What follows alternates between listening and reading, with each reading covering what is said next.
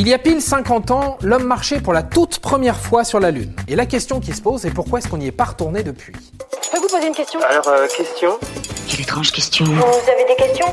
C'est l'occasion de mourir moins. C'est un petit pas pour l'homme, mais un grand pas pour l'humanité. Tout le monde connaît cette célèbre phrase de Neil Armstrong, prononcée le 20 juillet 1969. C'est à cette date que l'homme a marqué l'histoire, en posant pour la première fois un pied sur la Lune. It's one small step for man, one. Si Neil Armstrong a été le premier, il faut savoir qu'il n'a pas été le seul, et encore moins le dernier à avoir foulé le sol lunaire. La dernière fois qu'un astronaute a marché sur la Lune, c'était en 1972, lors de la mission Apollo 17.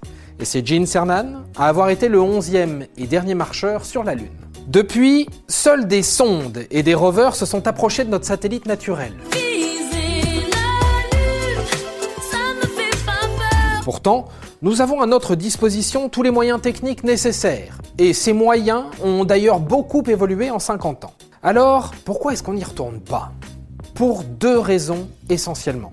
Première raison, ça coûte une blinde. Selon un rapport de la NASA, ce genre de mission coûterait plus de 100 milliards de dollars. Pas vraiment le genre de somme qu'on débloque facilement. Le deuxième obstacle, c'est d'ordre politique. Chaque nouveau président a en effet tendance à modifier les priorités qui ont été établies par son prédécesseur.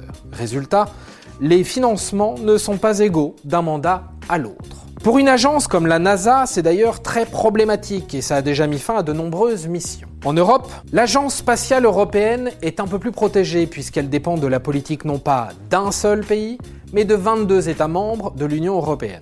Pour info, la NASA a annoncé récemment que 50 ans après Neil Armstrong, une équipe d'astronautes allait être renvoyée sur la Lune dans le cadre de la mission Artemis. Pour la première fois de l'histoire, une femme astronaute en fera partie. Fly me to the moon, let me play among the stars. Et voilà, maintenant, vous savez tout. Au revoir, messieurs, dames. C'est ça la puissance intellectuelle.